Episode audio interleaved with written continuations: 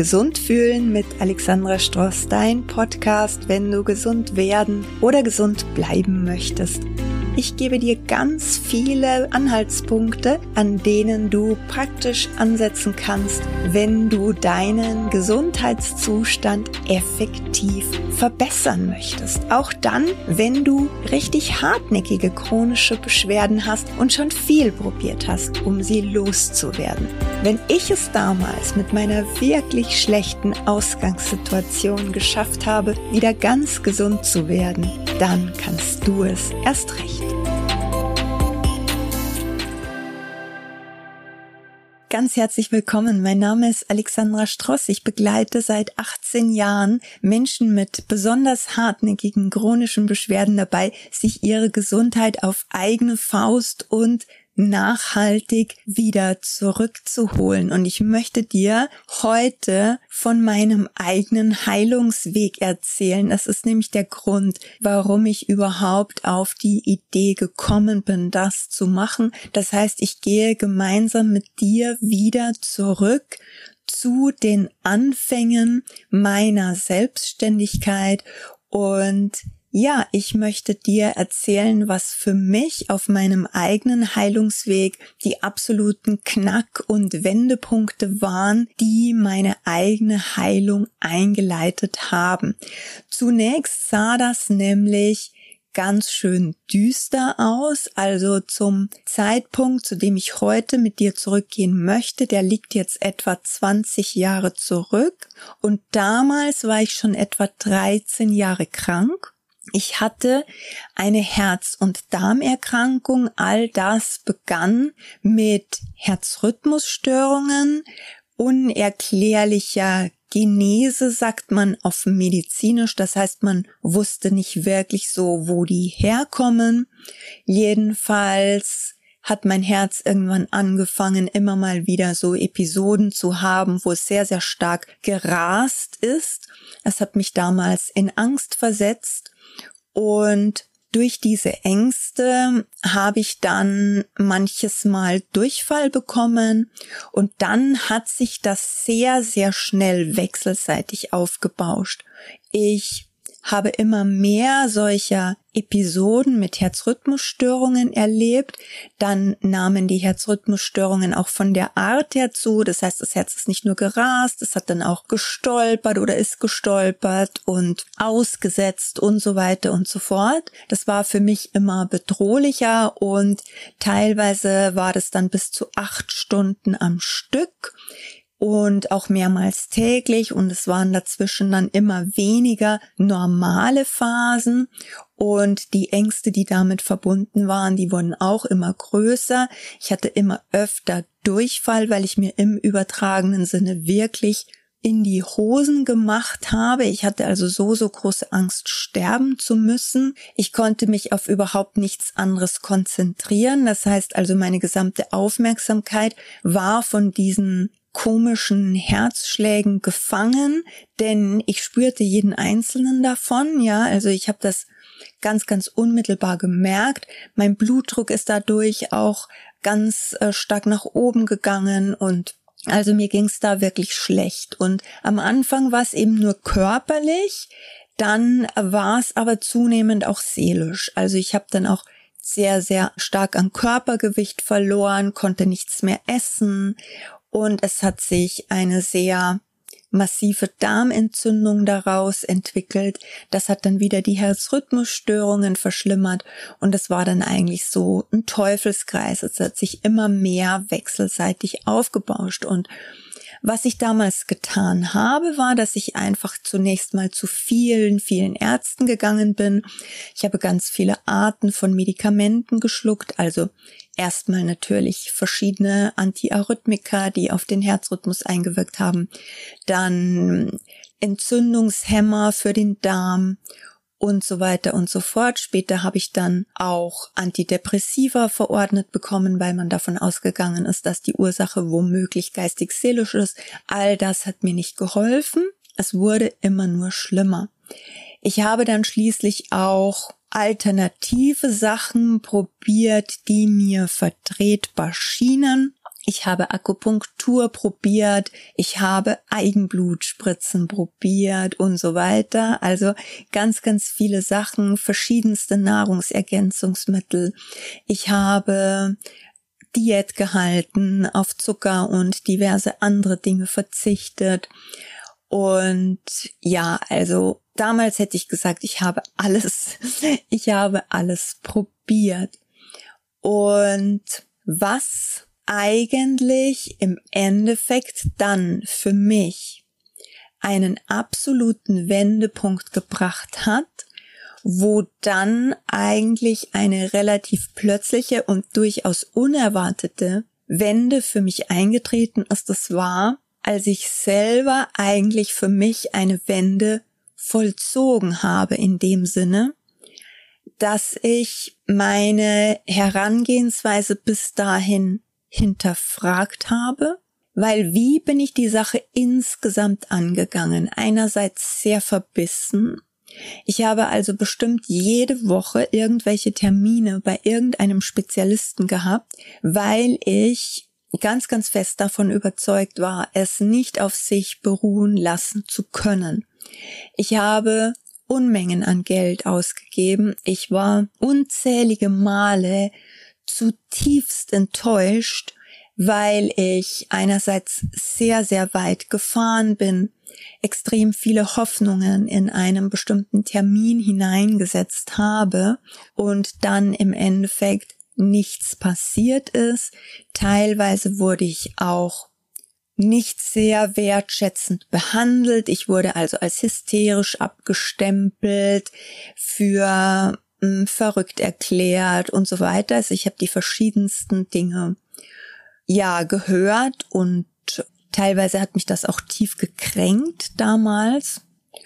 Und was ich aber nicht gemacht habe, dass ich mal etwas versucht habe, wo ich selber einen bestimmten Widerstand davor hatte.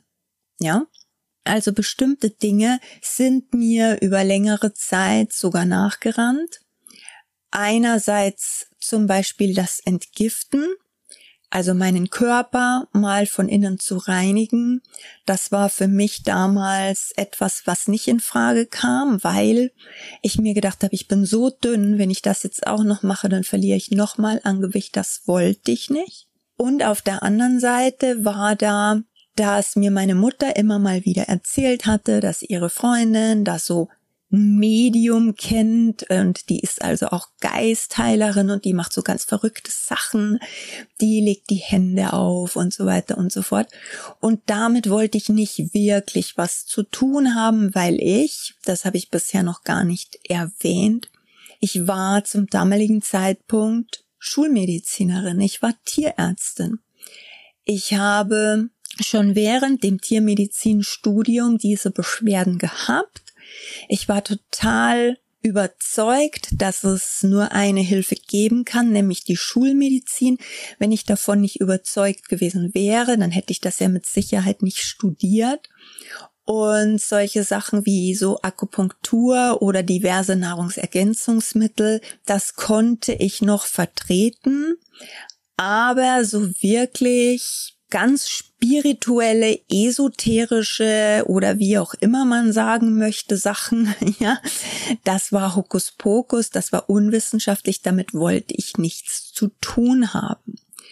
Und irgendwann, also das war mal das erste, wo ich heute sage, ich glaube, es hat mir was gebracht, dass ich irgendwann gesagt habe, so was habe ich denn eigentlich zu verlieren? Warum wehre ich mich so dagegen? Ich kann's doch probieren. Das heißt, ich habe meine bisherigen Überzeugungen ein gutes Stück weit über Bord geworfen. Und das erste, was ich damals getan habe, ich bin zu dieser Geistheilerin gefahren, wo mir meine Mutter immer wieder von ihrer Freundin erzählt hatte, dass sie von der begeistert ist.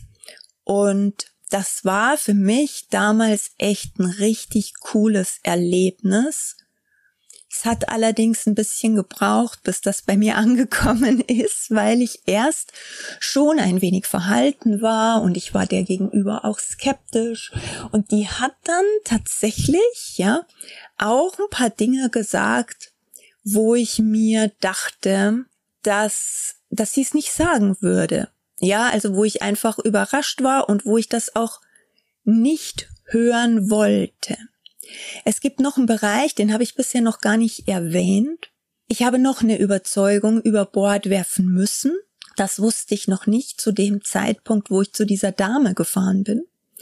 Und zwar eine andere Überzeugung, die ich hatte, so schulmedizinisch ich auch orientiert war. Ich war mir doch ziemlich sicher, dass meine Beschwerden etwas damit zu tun haben, dass meine Kindheit und Jugend nicht ganz so verlaufen ist, wie ich mir das vorgestellt habe. Ich war ein damals nicht wirklich gewolltes Kind von zwei Schülern, die 17 waren und eben mit der Schule auch noch nicht fertig.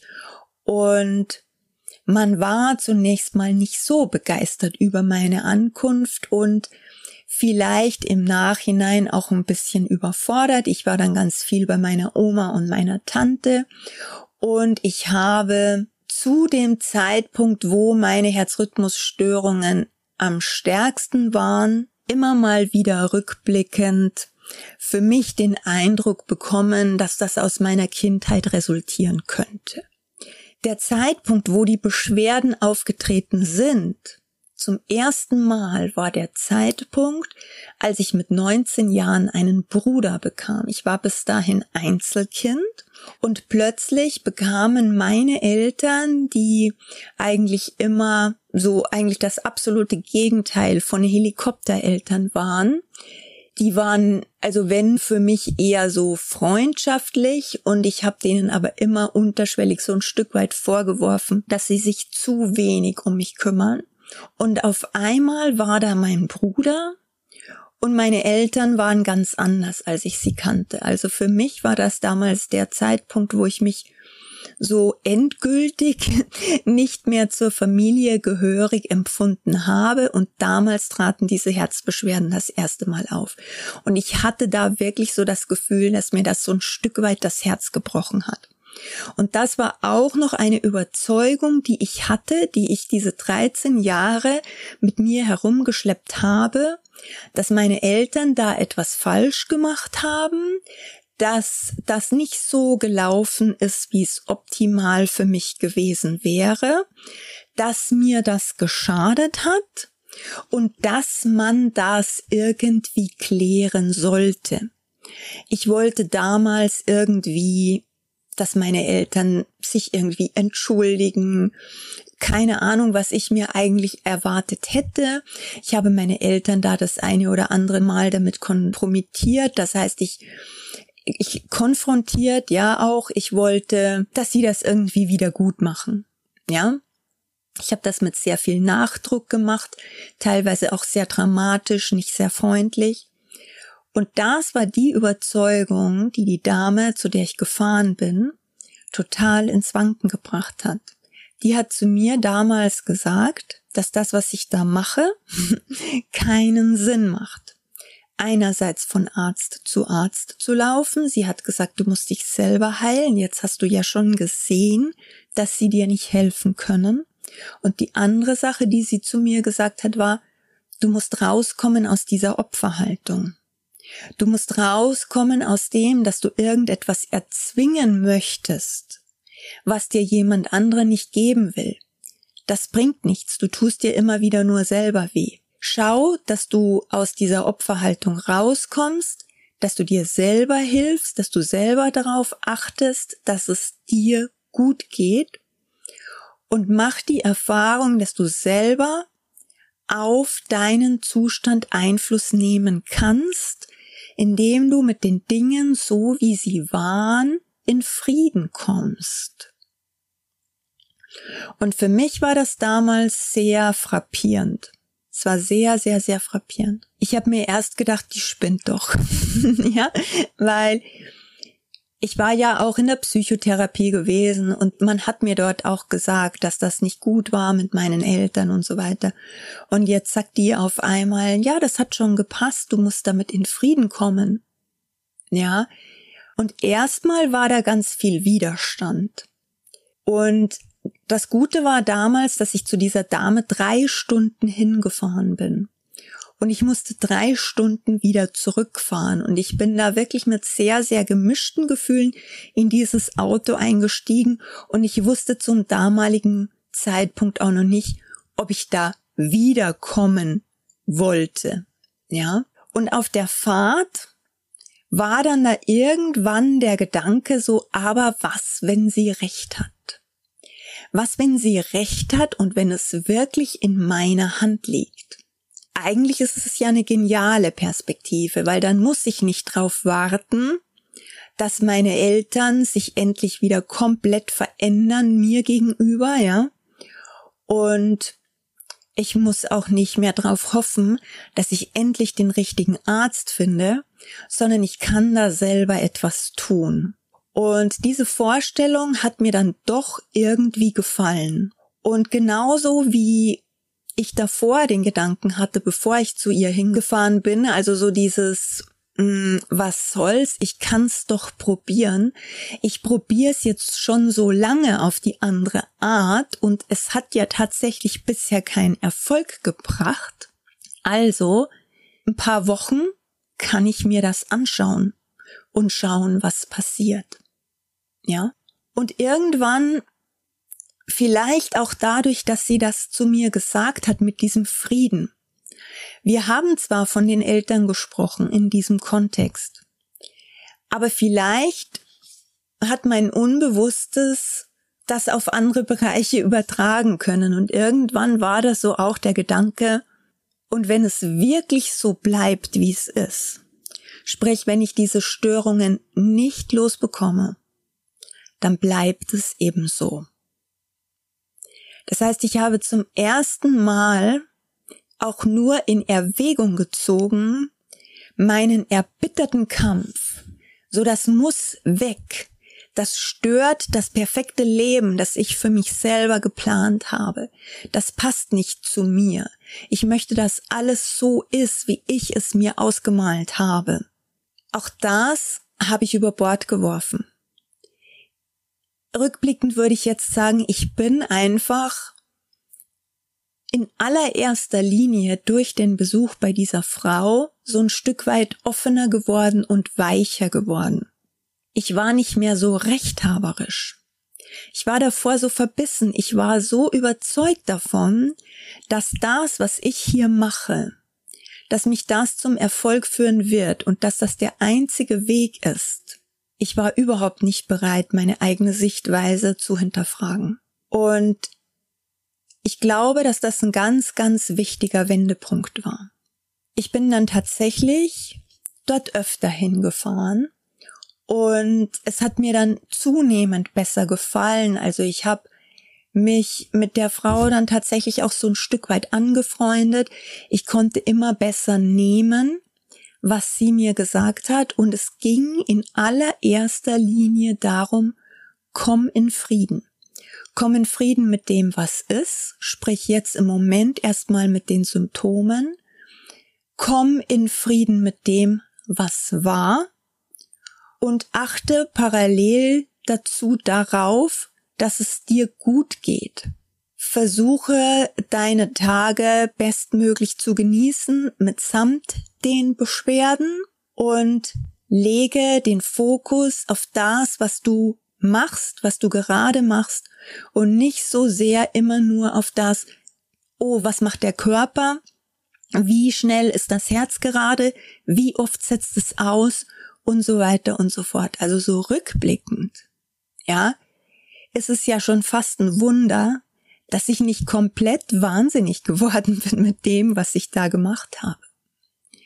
Ich muss auch eines dazu sagen, ich hatte die ganze Zeit immer noch eigentlich funktioniert. Das heißt, ich habe in dieser Krankheit mein komplettes Studium abgeschlossen. Ich habe es sogar in Mindeststudienzeit abgeschlossen.